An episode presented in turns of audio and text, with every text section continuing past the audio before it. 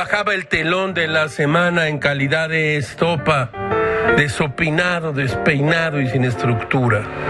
Caminó sobre la duela de cedro blanco rumbo a la bien llamada Mesa de Novedades.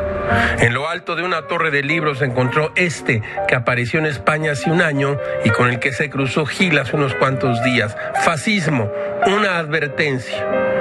La autora, Madeleine Albright, fue secretaria de Estado en Estados Unidos en 1997. Conoce de primera mano el mundo de nuestros días y tiene una mano rigurosa para el análisis, suave también para la narración.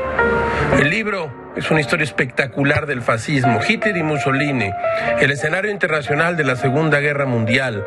Albright se acerca con paso firme al presente, Chávez en Venezuela, Erdogan en Turquía, Putin en Rusia y desde luego Trump en Estados Unidos. Gil ha traído para ustedes esta tableta de Albright.